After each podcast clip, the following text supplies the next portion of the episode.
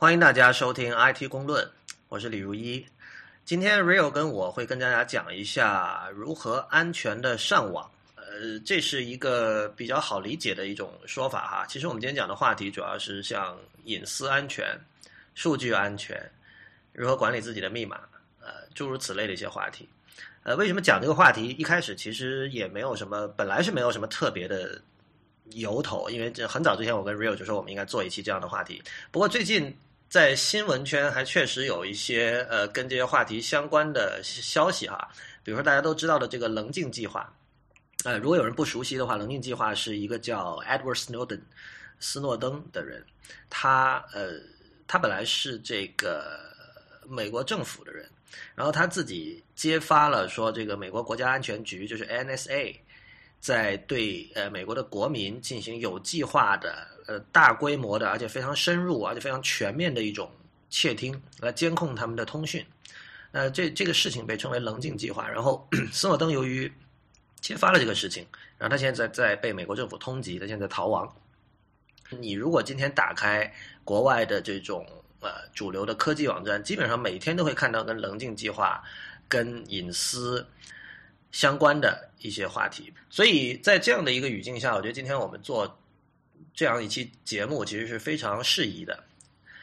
还有一件事情，Real，你最近应该也有看，就是那个 The Verge 和 TechCrunch 他们都有报道一个事情，就是 Google 的一个某一个首席科学家吧，Vint Cerf，这个人其实是那个他是 TCP/IP 协议的创始发明人还是什么，反正是互联网之父之一啦。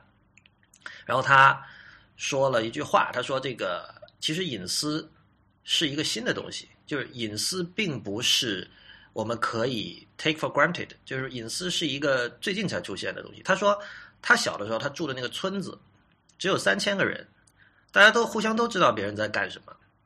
然后比如说，如果有个邮差要送信的话，那他肯定是敲你家门直接送送过来。他完完全全知道这封信是谁发的，然后是寄给谁的。那回想一下，我们回想一下，我们今天。很多人有网上有很多服务，说是帮助你隐藏自己的身份的。就是当你要发送一些比较呃隐秘的东西的时候，你可能不希望对方知知道自己是谁。那么我们就看到有类似像 Tor 像各种这样的服务来帮你做到这件事情。但是这种事情在 Vinsurf 提到的这个三千人的村子的时代是根本没有可能做到的。然后 TechCrunch 也有讲到，就是说在十九世纪的时候，大部分美国的这种屋子啊里边是屋子里面是没有墙的。也就意味着家庭成员做的所有事情都是在别人的注视下来做的，包括洗澡。其实隐私是当技术让我们有了把隐私暴露在阳光之下的能力之后，才出现的一种担忧。然后，Real，呃，你今天发过一个链接给我，我记得就是关于那个 Richard Stallman 和 Facebook 的故事。Richard Stallman 在这种事情上肯定是一个非常非常 paranoid 的人哈，因为这个人是。自由软件运动的教主嘛，他是一个很很非常非常轴的人，很可能是 全球电脑界最轴的人。他是那种只要你的软件里有任何涉及到任何一段代码不是自由软件，他就不会去用的人。比如说他不不他不用 MP 三的，他应该是不用 MP 三这种格式的吧？应该不用吧？因为 M M MP 三是私有的，而且是有受专利保护的嘛。对，就我我我就我的我的意思就是说，如果比如说我跟他录一期播客，然后最终我们用 MP 三格式放出来，他是会不开心的，而且他是他是会。会在网上讨伐你的。他说你应该用 OGG 格式，所以所以这是一个非常非常轴、非常坚持自己的原则的一个人。对，然后他今天他今天我们看到他有一个很久以前的一个连接嘛，就是说他让大家他让他的朋友不要在 Facebook 上发和他有关的任何东西。他说的那句话其实很有意思，就是说只要你把你的朋友的任何信息放到了 Facebook 上面，你就在帮助 Facebook 还有。包括像其他美国政府这样去监控这个人，嗯，这个他讲的其实是就是我们知道你照片放到 Facebook 上，别的朋友可以 tag 你，对吧？对，他就可以说，比如说哪怕你自己没有一个 Facebook 的账号，啊，别人你的朋友给你拍了一张你们的合照，然后他常上传到之后，他点你的头像之后，Facebook 就会拿会问这个人是谁，然后那个你的朋友就会把你的名字输入进去，这样 Facebook 就知道哦，呃，比如说李如一是长这个样子，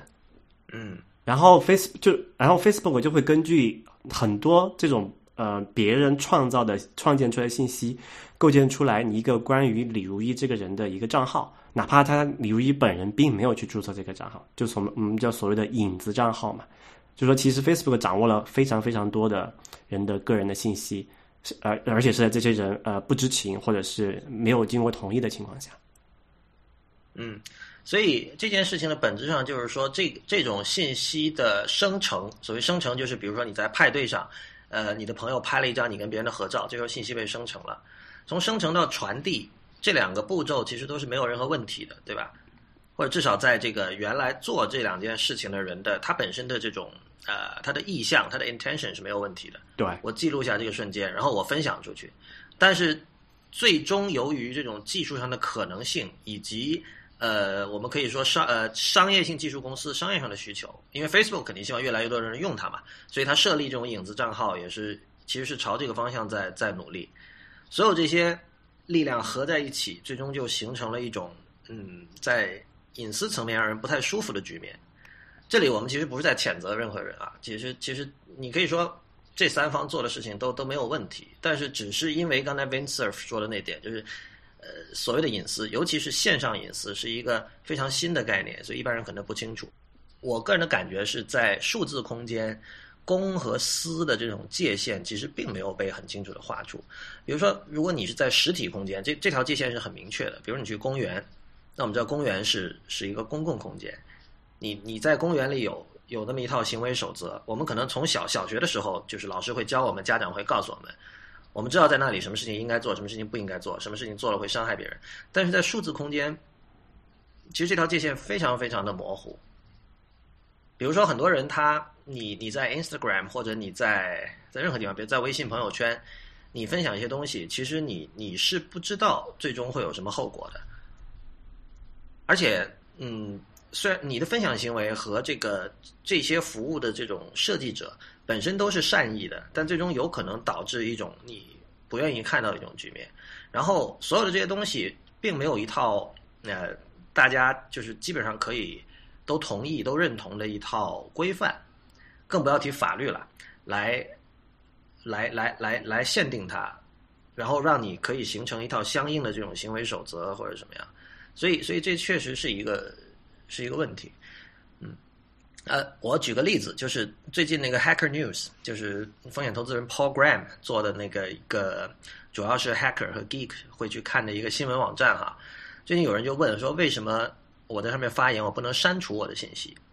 我相信这个是所有这种线上社区都会遇到的一个问题，就是你，比如说你允不允许用户注销账号，你允不允许他们删除信息？这件事情在那个知乎早期也有过好几次争论啊，就是有的人会觉得你你不允许我注销账号，这个是很很不对的，这个你在道德上有问题，在伦理上有问题。Program 的解释是说，嗯，在他看来。你在 Hacker News 上发言讨论，有点像是你跟所有其他的人、其他的这个 Hacker News 的用户在一起画一张画。那大家都在画是吧？然后如果你突然把你自己画的那些笔触给抹掉了，这幅画就不成立了，这幅画就不完整了。所以其实他是在从这个数据的完整性，就是 data integrity 这个角度来看这件事情的。比如说，就是今年的某个时刻发生过一个关于，比如说比特币的讨论。那如果你有这种权利把自己的讨论全部删除，你会让别人的话看起来就是就是完全就莫名其妙的呀。所以他们从这个角度出发，他们不允许用户删除自己的信息。但是我想说的是，我觉得一般人对于一个线上论坛，对于 BBS 的期待不是这样的。回到刚才公园的比喻，你走进公园，你知道这是一个公共的空间，但是你进入一个论坛的时候，是不是每个人都很明确的意识到，我现在说出来的话就不属于我了，它不再是我私人的物品了。它是一，它是公共的东西了。我我我觉得可能很多人并不是这么理解的，包括像知乎、像 Quora 一样的，就是那个问题问出来，就这这两个网站已经很明确的说了，说问题问出来就是属于大家的。但是这件事情很多人理解接受起来是是有困难的。其实知乎这个问题还是蛮，我觉得还是就是说，如果要解释清楚，其实还是蛮好懂的。因为知乎的本质就是说让大家来分享信息嘛。那你如果你提出一个信息，然后有可能有一百多个人在下面提供了很很长、很精美、很详细的答案，这个时候你说你要把你的问题删掉，那那这些答案怎么办？对，这个其实我觉得刚才 program 的那个说法是成立的哈，但关键是呃，我觉得公众对于这件事情没有形成统一的呃，大家都可以认同的一个一个一种理解。就像我刚才还还是回到公园的例子，你现在去跟所有的人说公园是公共空间，大家完全就可以认同，对吧？不会有人有有疑义。但是像 program 那种说法，我我觉得可能。其实，虽然现在互联网已经有十几年的历史，大家上网也成了像吃饭一样的事情哈，但是对于在这在在网上，因为因为网上空间首先有匿名性嘛，就是呃有匿名性。最早的时候那句那个笑话说，在网上没有人知道你是条狗，这句话就很，我觉得他说中了一些很核心的东西吧，就是这种匿名性使得很多人在现实生活中，在实体空间中的这种行为守则，呃。到了数字空间就自动的消解掉了，那么这个时候你其实是需要新的呃守则的出现，因为最早的时候我们都觉得互联网是一个三不管地带，对吧？呃，是 Wild Wild West，也有很多机会，然后呢有很多在现实生活中你不能做的事情，在网上是可以做的。这种观念你不要说啊，到今天仍然是有它的市场的。比如说像我们做电子书，就有不少人跑过来说：“哎呀，我有本书，这个出版社不让出。”或者怕有风险，那是不是能先以电子的方式放出来？那我觉得最好不要这么想，因因为以后现现在数字空间已经变得越来越接近实体空间，就是因为以前数字空间是一个荒蛮之地，在那种情况下确实是没有任何法律、没有任何规范的。但是当尤其是当商业利益进入了这个荒蛮之地之后，所有的规范都会被重新的建立。它可能跟旧有的规范、跟旧有的这种呃各种条例法规不一样，但是仍然它它是有条例法规的，就是你不可能期待说数字空间会永远的处于这样一种无政府主义的三不管地带的方式。所以，所以我觉得这个是一个大家都应该去思考的一个问题吧。以后关于这个 privacy、关于隐私、关于数字安全的问题会。越来越，它的渗透性会越来越强。今天可能只是 geek 们会有兴趣的事情，但是到以后，绝对是所有的普通人都会面临的很切身、很实际的问题。呃，那我们我们今天可能分几个方面谈哈。首先是讲这个关于密码安全的问题，然后是关于数据安全，呃，最后可能讲一讲这个跟中国用户比较有关的翻墙的事情。那密码安全就是很简单，就是。我们每天每个人上网有很多很多这种不同网站的账号，包括你自己的电脑可能也有密码，然后你怎么去管理这些密码？什么样的密码是安全？呃，管理密码就普通人管理密码的最就我们具具备一些基基本的常识就好了哈。比如说密码不要太短，因为如果太短了就很容易猜，对吧？那密码也不要太容易猜，就可能你的密码就是呃这是我的密码的拼音，这也这也很容易就被人猜到了。就是说，密码要尽量无规律嘛，要跟你的那个使用的网站啊那些都是完全之间是让别人没有办法去头绪去猜的，这是第一点。然后第二个就是说，不要在就同一个密码不要使用第二次，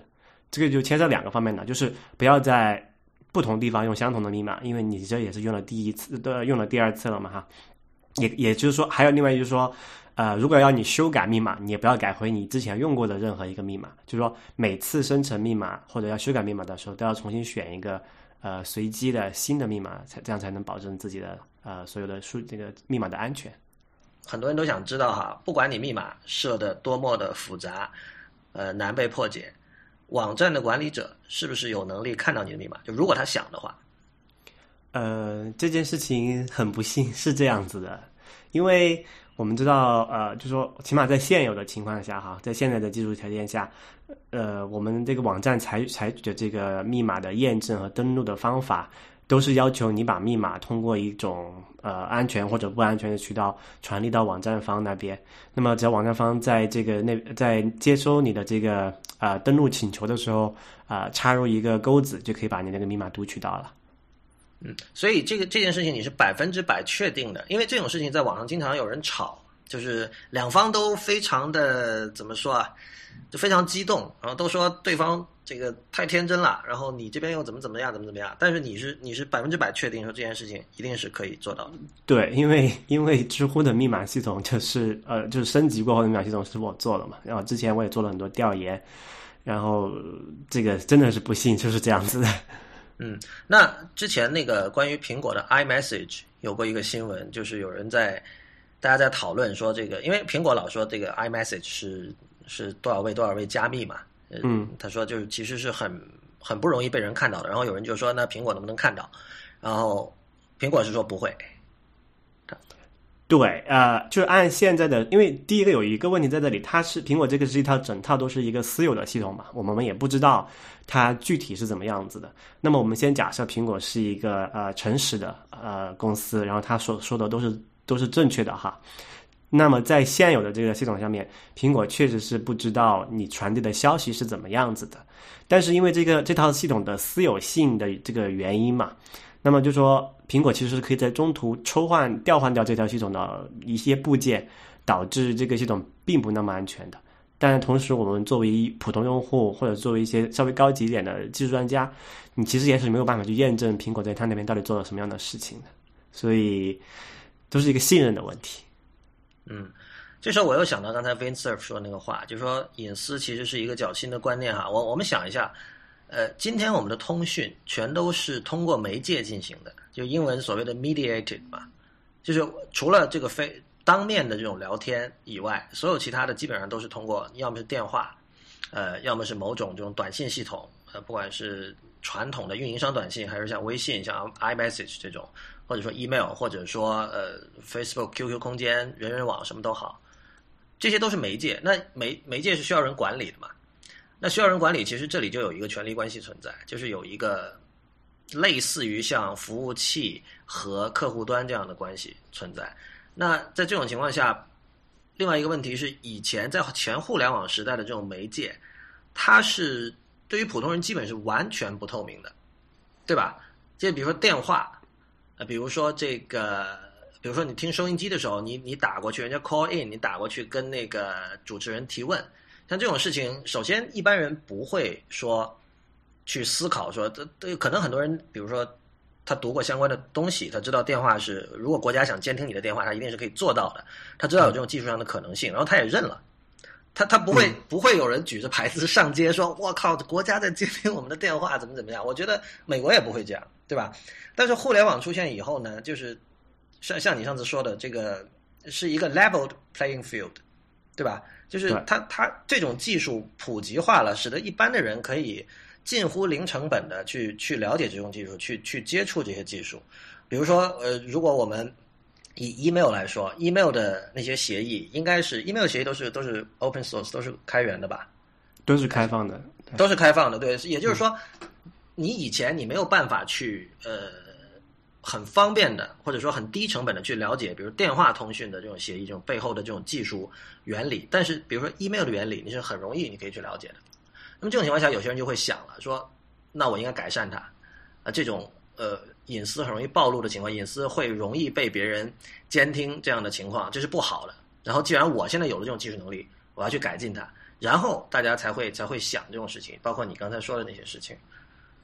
哎，刚才你提到这个美国这个监听电话这个事情，我刚刚想到一个例子。其实啊，就是为什么那个斯诺登爆出这个棱镜门这件事情，在美国引起这么大的一个反响，其实跟这个事情还是有一定原因的。啊，就在美国，起码在正常情况下哈，你要去监听一个美国公民的通讯，是需要得到那个法法院的叫做那个 court order 嘛，就是你需要得到法院的那个那个法官的许可，你才可以去。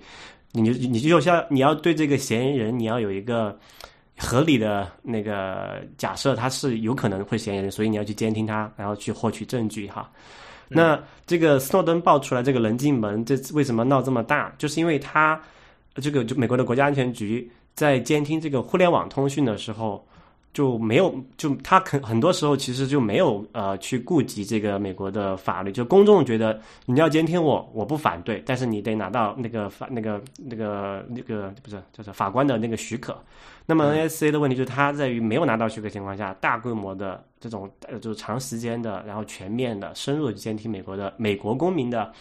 啊，这个通讯的呃内容，那么就导致很多人对这个事情就有非常强烈的反应了。但是其实你呃反过来看，如果这个美国国家安全局监听的通用同样的方法、同样的手段监听的，如果是非美国公民的话，其实他们也不介意的，对吧？那么正是因为这个互联网或者说技术的原因，导致说有，首先首先我们存在这么一种有这种技术上的可能性去做到这么大规模的监听，而且因为这个互联网的这种深，就是在应用上的深入，导致我在监听这个外国呃呃公民或者是外国人通讯的时候，啊不可避免的在技术上会监听到啊本国居民的那个通讯内容，那么这也就绕不过去的一个问题，就技术上和法律上和道德上就存在这么一个冲突的地方。嗯，我我觉得确实这个，呃，一般民众对于这种对一般民众的隐私意识的觉醒，跟互联网是有很大关系的。就是我们经常说，互联网对于呃社会这种影响是非常深入和全面的，而且有很多影响是可能还要再过十几年甚至更长的时间才能够看到。我觉得隐私就是一个这样一种状况。比如说，呃，像网购可能是大部分人已经习惯的一种行为，就是说，互联网对于购物的影响，这个是可能很多人每天。都已经正在经历着的事情了，甚至他不会想这件事情，已经成了很自然的事情。就是这个这个革命已经完成了，或者这么说。但是他对于隐私的革命，我觉得才刚刚开始。就是有一点，就是我刚才讲的，其实你以前的电话，我们都至少我是知道的，就是国家如果想监听，它是可以监听我的。那但是互联网上的这种监控，肯定也是存在，我知道也是存在的。而且无论你怎么去。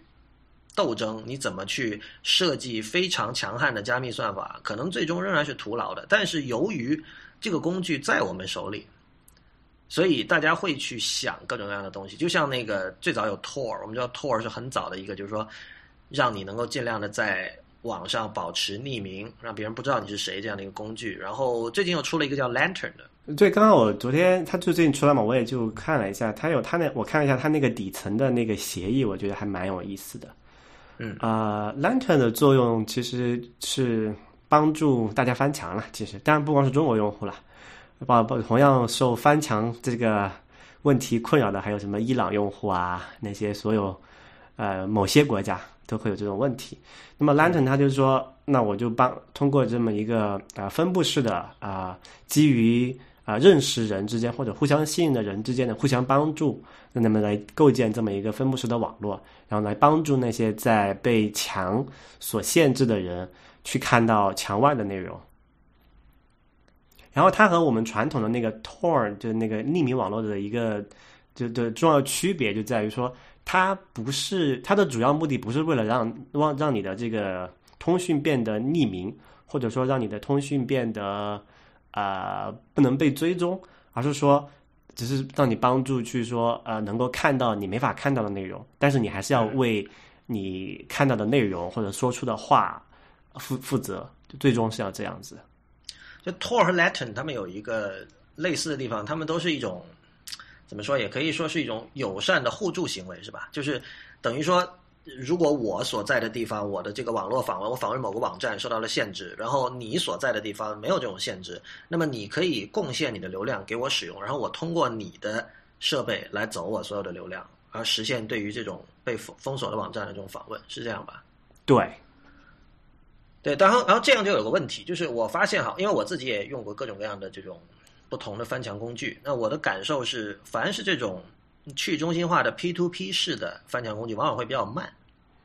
啊，对，Tor 的之前是比较慢的，因为它要，因为 Tor 的主要的目的是要实现匿名嘛。那么它 Tor 实现匿名的一个最基本的思想就是说，我如果我的这个网络的这个跳的跳转的行为发生很多次，而且是随机的话，那么就很难从源从追查到我的源头在哪里。所以，但是就是为了它要达到这个匿名的效果，所以要不断跳转，导致这个效率比较低嘛。那么那个 Lantern 它的一个它的点就是，我的我的目的不是让你变得匿名，我只是让你让你就是说，只是为了让你能够访问到你看不到内容。那么它的在设计上就考虑到这个问题，那么它就限制了，还有它因为从那个网网络这个本身的强壮性的考的角度考虑哈，它就限制了你这个跳转的这个次数嘛。那么从从从而就保证能够有比较好的速度，在同样的同样的那个网络节点数目的情况下哈。对我作为一个对技术有半吊子理解的人，我我是我我说我的理解，你看对不对哈？就是说，如果是呃，比如说你用 VPN 翻墙，那其实你的速度就是取决于呃你本地到你的 VPN 服务器的速度。对。然后由于对你你这个，因为你的服务器是固定的嘛，就是那台。比如说我我是租了一个服务器在美国，然后我就我就连那台，那只要这个速这个速度其实基本上是恒定的嘛，对吧？嗯，对，差不就网络正常情况下就还好了。对，但是如果是呃去中心化的 P to P 方式的翻墙，其实你不知道的，因为你你可能你可能连上，我今天可能是通过你的电脑来访问某个网站，明天有可能通过另外一个人，然后如果那个人的网速刚好比较慢的话，那我这边是不是也会慢？呃，一般来讲就是这样子的，因为我们家用的那个电脑的节点的那个，就特别是那个上行速度嘛，都是不如像在服务器服那个数据中心的那些服务器的速度的嘛。啊，不过现在就是说，特别是像在欧美国家还有发达一些地区的那个网络状况也都提升的比较大了嘛。啊，只要你的跳转的次数不多，而且你的访问的节点就是你们之间的那个连接不是很慢的话，其实影响也不是特别明显了。就还能够有一个比较良好的用户体验，就在如果按 Lantern 现在的这种这种方式的话，如果公权力想击破 Lantern 这样的网站，会有难度吗？或者说，对你就对它这个 Lantern 就是为什么就说它最近出来这个觉得比较有意思的一点，就是它从设计上就。预先考虑到了有可能会会被一个呃国家或者一个主一个主权国家或者一个更大型的像 NSA 这种机构去攻陷的这种这种危危险哈，那么他在他在设计上就考虑了这个问题。之前那个 Tor 的那个网络呃就是在设计上呃对这个考虑要相对少一些，导致比如说在呃在中国其实很多 Tor 的节点已经被封锁了，因为就可以通过它。这个呃，就他假装成他也是也是一个 Torn 的节点嘛，然后去把周边周边节点就这样陆续的去发现，然后去封锁掉。但呃，这个 Lantern 采用的那个叫做 Kaleidoscope 的这个协议就还要好一些，会会比那个 Torn 健壮一些。但但如果你像呃，如果说中国政府他确实像完想完全封锁你的话，他也是可以做到的，只是说难易程度而已。嗯，所以所以你说的这个 Kaleidoscope 这个这是它是一个协议，然后它的本质。跟 Tor 是不一样的，它的原理。对，它就很多设设计原原则上，还有它的一些基本假设上是有很大区别的，导致说他们，因为他们目的不一样嘛，所以呃，所以它的在一些一些呃设计上呢，就会采用不同的思路去做这件事情，但说最终等用户得到的体验也就不一样嘛。嗯，就其实今天我们讲了几个话题啊，你看像隐私，呃，上网。密码的安全性以及这种数据安全，所有这些事情，你可以，呃，用一句话形容，就是你应该怎么管理自己的数据和你的数字生活，怎么让它变得安全？这个安全一方面是可能尽可能的免于被呃别人或者其某个机构或者某个呃组织呃窃听监控，另外一方面是你怎么保证这个数据本身的安全？呃，这就是我们下面要谈到的一个事情，就是举个最简单的例子，很多人有很多的，它的硬盘上有很多音乐，有很多电影，呃，可能是非常多，可能几百 G，甚至是以 T 计的，因为是过去十年积累下来的。然后之前有很多人会有这样的感觉，就是可能他买过很多 DVD，然后甚至他自己刻录过很多 CD 哈，在在在比较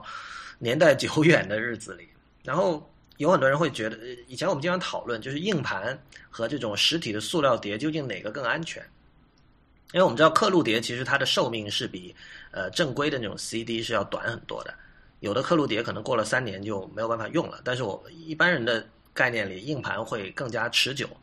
但是事情真的是这样吗？我个人的经验其实是刚好反过来的，因为硬盘其实是很容易坏的，而且它坏的是完全没有预兆的。比如说，我现在我手里还有很多十年前、十几年前买的 CD，甚至有的刻录碟现在还是可以正常播放的。但是我手里没有任何一块硬盘，我用了十年以上。呃，那么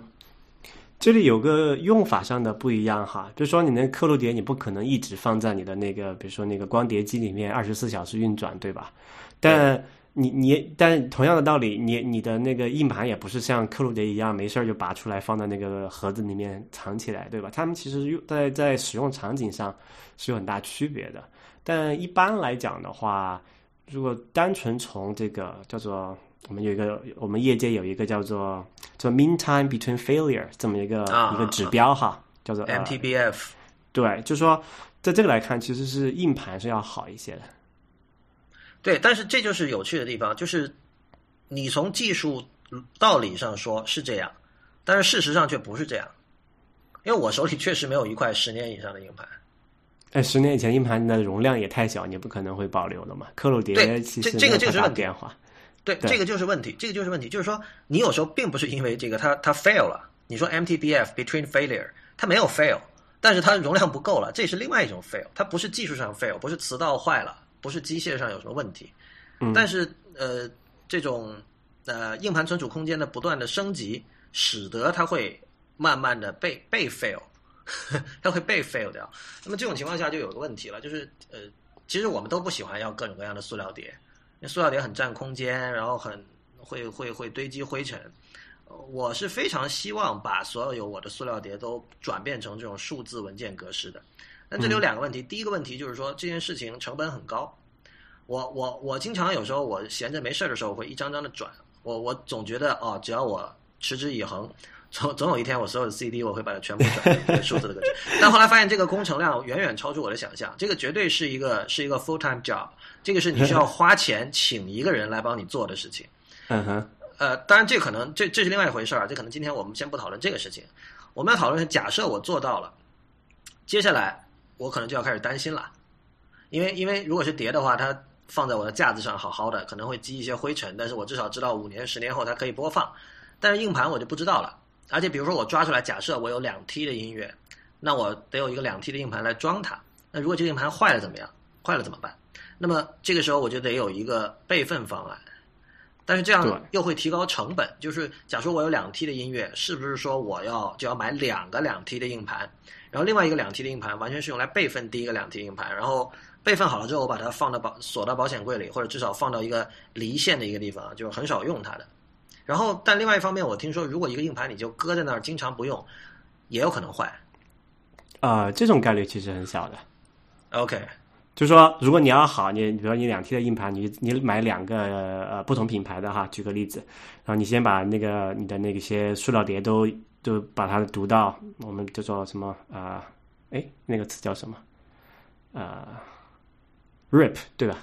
对，抓抓音轨。啊，对，给，我不知道那个中文叫什么，就是说，呃，把你的变到变成一个数字文件，放到你的硬盘里面，然后你把这个硬硬盘里面的文件再复制一遍到另外另外一个硬盘里面，然后你把这个硬盘放回它原装那个盒子，把那个后那个里面不是有干燥剂的东西吗？都装好，然后放到一个干燥呃阴凉的地方，那么它其实还是蛮安全的啊。再不济，你你你把那些两那你把那些塑料碟保管好，如果你这个硬盘坏了，你可以再做一遍这个工作嘛，对吧？虽然麻烦了一点，对，就是因为这种麻烦，其实最终我的答案是，这种事情最终一定不是由用户自己做的。对，包括其实很简单，比如说你说的这些音乐，因为音乐的这个概念，音乐包呃，不光是音乐，还有电影啊，其实现在都已经有很多解决方案了，对吧？比如说。呃，我不知道国内状况怎么样哈，起码在国外的话，你有很多有像 Pandora、Spotify 这种这种所谓的音乐库嘛，像苹果也在最近在做它的 iTunes Radio，呃，就是说你可以不用真的去保存你那些音乐了，你想听你想听音乐的时候，你直接去他们那个网站或者用他们一个软件打开，选择你想你希望听的歌手或者说你想听的一种风格，那么它就自动给你自自动给你播放了。啊，因为这个音乐，大部分人就是说，你不可，你就很很少的情况下是你有一首独一无二、别人都没有的曲子，对吧？其实这个曲子就是你有很多人，别人也有，那可能唱片公司它最终也有它有版权的嘛。那么他把这个版权授权给这些服务商，然后服务商他在服那个在数据中心里面构建这么一个就所谓的云服务，然后你就可以点播了，那这个问题就解决了嘛。其实你也不用真的自己保存那些音乐了。对，我完全同意。就是我觉得未来，呃，大家消费音乐、消费电影，肯定是以这种方式来进行的。也就是说，你你本地是不会保存任何，呃，音乐文件或者是电影文件，比如什么 AVI、什么什么 MP3、什么什么 FLAC 这种东西是是不会的。呃，虽然像像我这样的人，就是我我属于上一辈 上一辈的人，就是说这个上一辈意思是我还是买 CD 的人。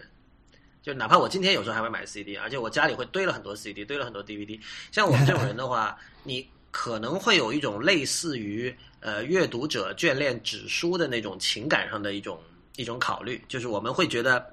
我们当然当然 CD 这种东西，塑料没有什么好眷恋的哈，作为一种材料，但但是我们所眷恋的是那种一种安全感。什么意思？就是我觉得。比比如说哈，现在你可能经常也会去虾米听歌，虾米就国内类似像 Spotify 这样的一个，嗯哼，对我有装它客户端，对，但是但是我，你可以说这很 paranoid，但我我会担心，比如虾米有一天倒了怎么办？它倒了之后，那些歌我是不是突然一下就听不到了？然后这时候我就会想说，如果我的硬盘上有一份完整的拷贝会更好。当然，我不是说要把整个，首先虾米很多音乐是过去很多年来网友自己上传的，版权的问题这里先不去说它，这可能是另外一期播客的问题。那那很多音乐确实是盗版，但是呢，这 今天今天今天我们先不讨论这个，就是说很多网友上传了，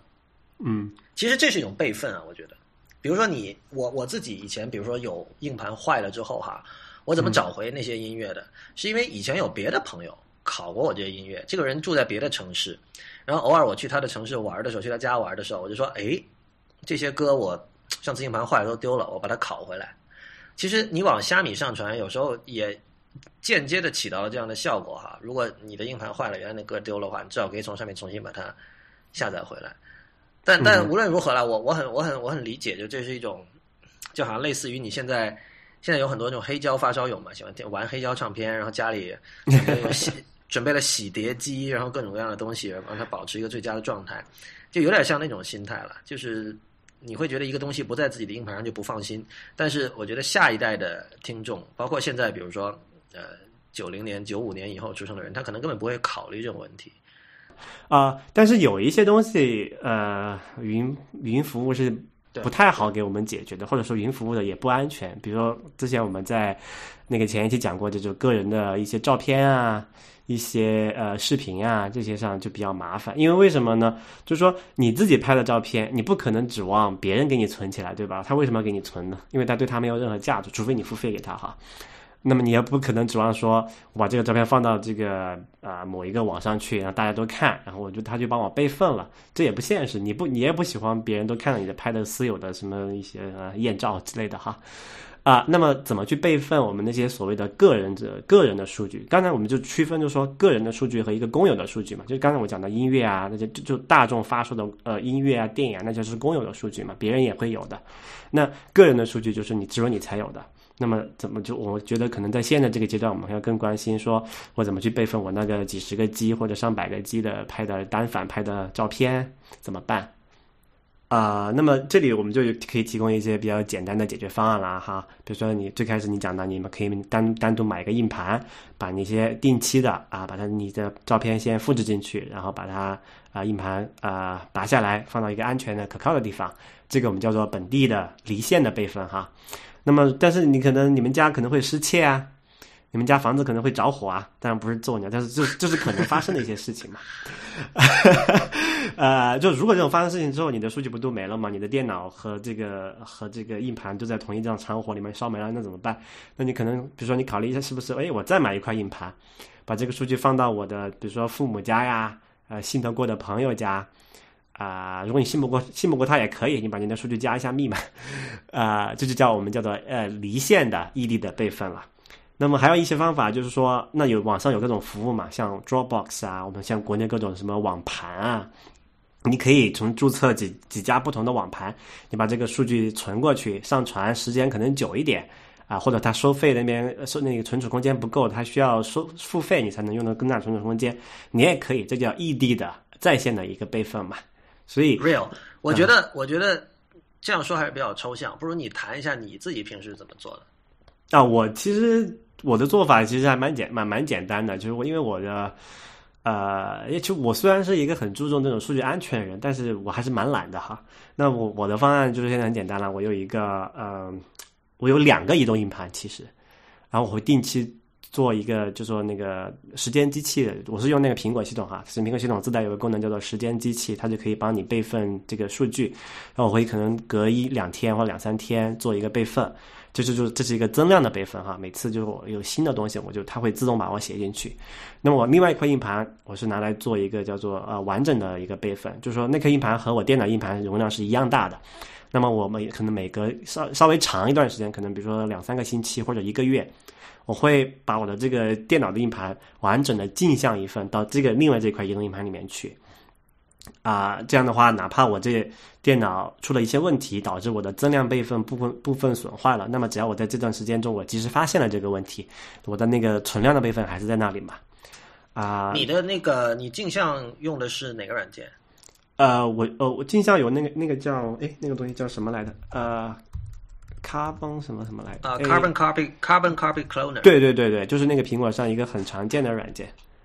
对，是免费。我我我我自己我你是做了其实两套了，我我自己就是一套。嗯，我是用一个叫 Super Duper 的软件，其实跟 Carbon Copy Cloner 是一样的哈，只不过呃 Super Super Duper 是收费的，然后它就是那种克隆硬盘用的软件，就是你你，而且我觉得它最好的一点，它是可启动的。这个这个很关键啊，就是说我我克隆出去以后，如果比如说我的本机的硬盘坏掉了，嗯，我我外置硬盘插到 USB 上，然后我开机的时候摁住那个 Option 键。我可以选择用那个外置硬盘启动，这样我工作还可以继续做。当然，那个电脑速速度会慢一点，但是对对，这个其实呃，最最开始的时候，那个 Super Duper 它就是这个是它一个卖点嘛，可以做一套叫做 Bootable 的这个备份。但是其实有 Time Machine 之后，这个这一点其实已经不是很重要了，因为 Time Machine 它那个也是恢复可恢复过来是可以呃启动的。对，但是 Time Machine 的恢复很慢啊。呃，还看你网络和那个 Time Machine 的那个机器怎么样？因为我 Time Machine 我是插那个 U 盘的，就是不是用的网，不是走网络的，就其实还蛮快的，就跟外接硬盘是一样的速度。对，我以前用过 Time Machine，然后我也是我也是有线的，然后我甚至是火，我是 FireWire 火线的。但是呢，由于我硬盘上这种小文件比较多，可能然后比较碎，所以你如果因为我用的 SSD 嘛，其实我的那个本机的硬盘是很小的，只有一百六十 G。那这样的东西，你要从你的外置的 Time Machine 硬盘上恢复回来，也也得要两三个小时至少。对对对，但这不是马上可用的一个东西。对，但是你是如果是可启动的硬盘的话，那我插上就启动了，我可能就十分钟就启动了。呃，其实我是不推荐这样做的。为什么？因为那个备份的存在的意义就在于它是一个离线的东西，就是说有可能是你的机器有硬件故障导致你的用那个对那个数据损坏的。那如果你把插上那个外接硬盘，再从它那个启动的话，那假设同样的硬件故障导致你那个备份也丢了，你不就就就没有办法恢复了吗？对，但是就是平时我那个硬盘肯定是不插的，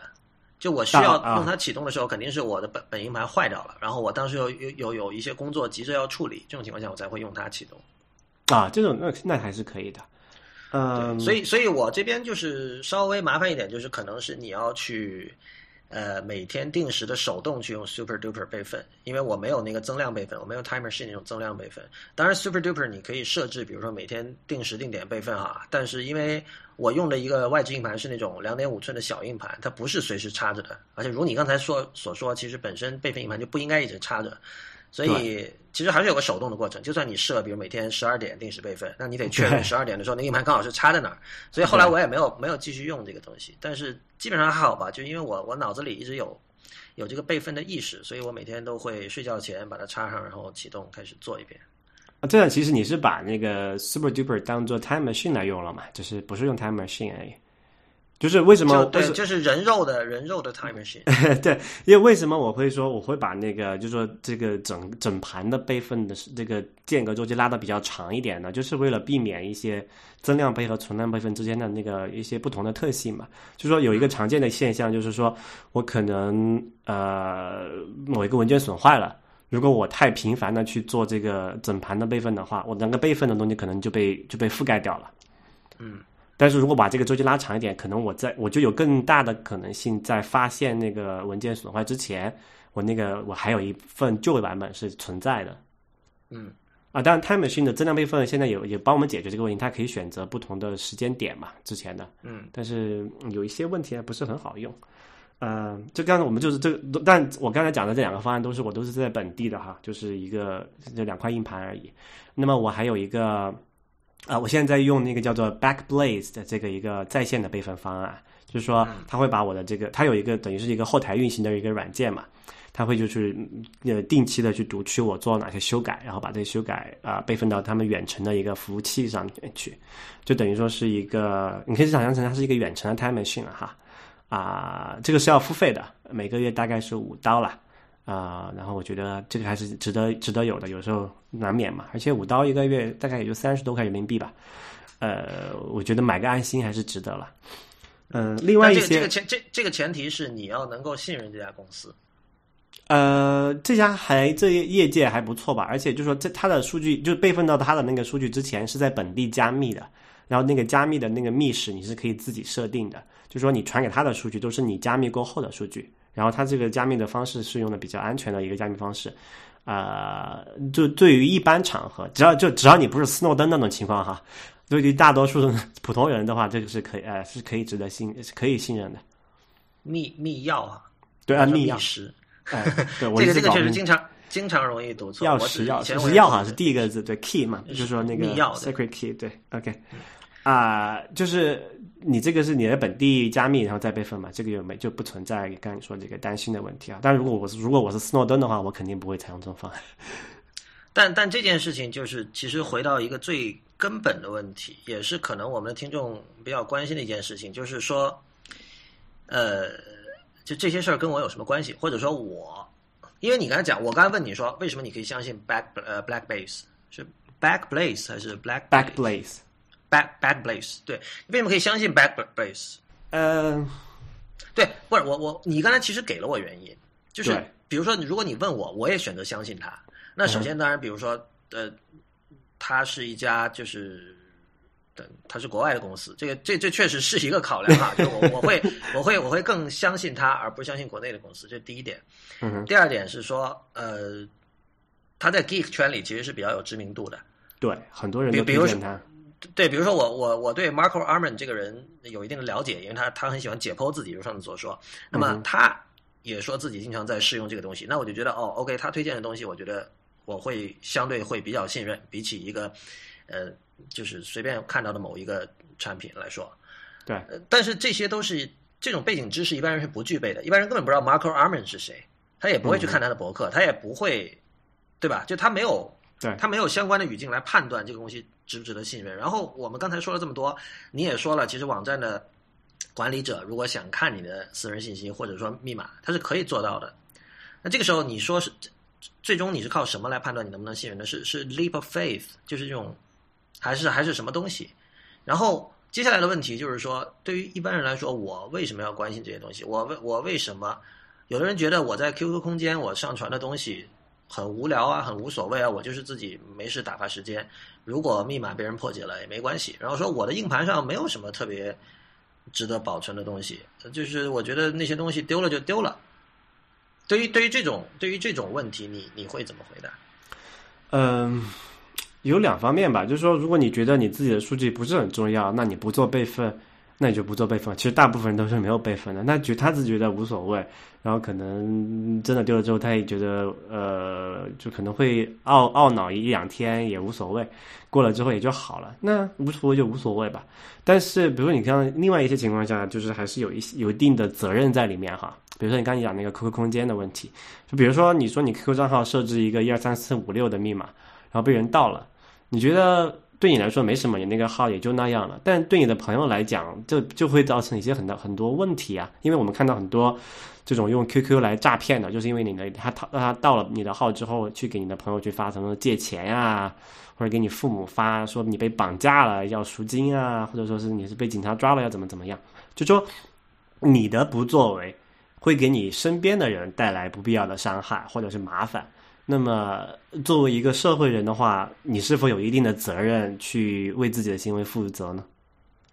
所以，基本上说呢，呃，我我个人的立场是这样哈，就是你可以说你自己现在没有在做什么真正需要呃真正需要严密保护的事情，你可以说你在网上共享的东西你不在乎。呃，但是由于我们之前在节目里说到的，目前隐私对在数字空间的隐私这个概念是一个非常新的概念，呃，相关的行为规范、相关的准则、原则，甚至是法律，完全都没有建立起来，而一般的民众对于